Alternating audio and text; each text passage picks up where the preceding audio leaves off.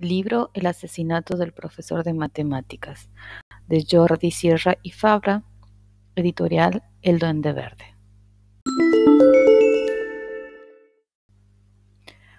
Un profesor propone a sus alumnos un juego como examen para probar las matemáticas. El viernes por la tarde, el profesor muere, pero antes de fallecer, comenta a sus alumnos que el sobre que hay en su bolsillo les indicará cómo buscar a su asesino y que no deben fallarle.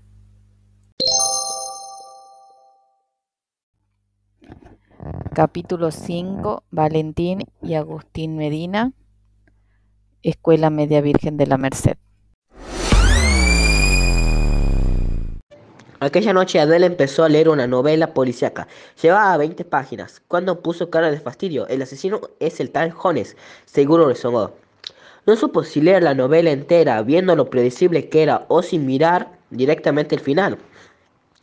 Y si acertaba de pasar, de perder el tiempo, como seguía deprimida por lo de matemáticas, hizo esto último. Miró el último capítulo. El asesino era Jones. Lo sabía, suspiró.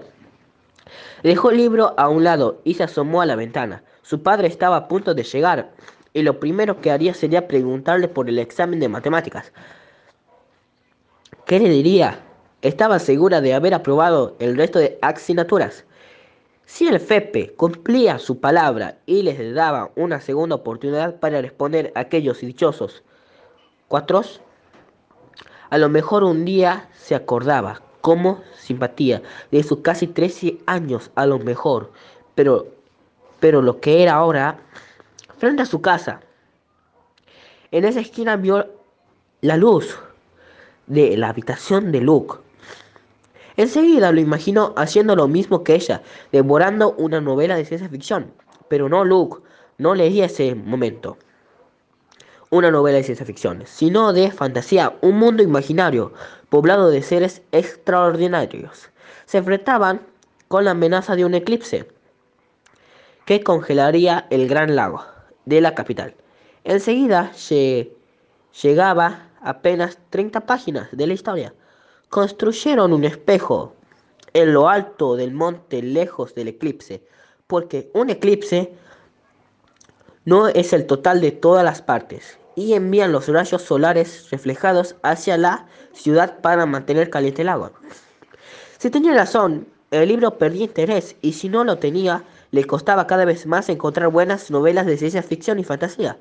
No estaba de humor para aguantar novelas idiotas, así que buscó el final directamente arriesgándose según su instinto, no tardó en hallar la frase, la frase de gracias al monumental espejo construido en la cima del pico Gast, los Murraynaos pudieron salvarse. Y si es que estaba chupado, el libro, mirad orgulloso y mirad cansado. Y agregó, ¿por qué no puedo ver las mates tan claro como veo todo lo demás? La vida de los estudiante es un asco. Alguien llamó a la puerta y se, de su habitación y se puso en pie de un salto, sentándose.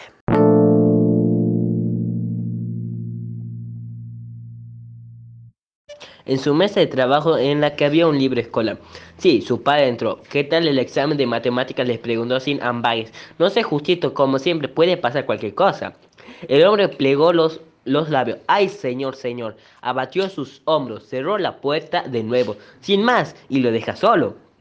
Luke pensó en Adela y en Nico. Precisamente Nico estaba jugando con un videojuego que le había, que le había prestado su vecino. Era bastante sencillo, pero, pero como no lo conocía, todavía andaba luchando con los esqueletos del mundo de Ultratumba para conseguir almacenar armas y talismanes, con los que avanzar hasta el final ya le habían matado una vez. En ese instante aparecieron dos esqueletos por la derecha, dio un salto atrás, chocó con la pared y, y esta se lo engulló sin dejar rastro. Era otra trampa, estaba muerto, vuelva a empezar. Una oportunidad más siempre, recordó a Felipe Romero. Vais a ver sacos de huesos. Se enfadó con su propia inexperiencia, teniendo en cuenta lo simple que era el juego, pero seguía pensando en el examen de matemática y en la posibilidad de que él, Fepe, le les diera una segunda oportunidad. Tal vez eso lo cambió todo. ¿Quién dijo aquello de que la vida lo último que se pierde es la esperanza?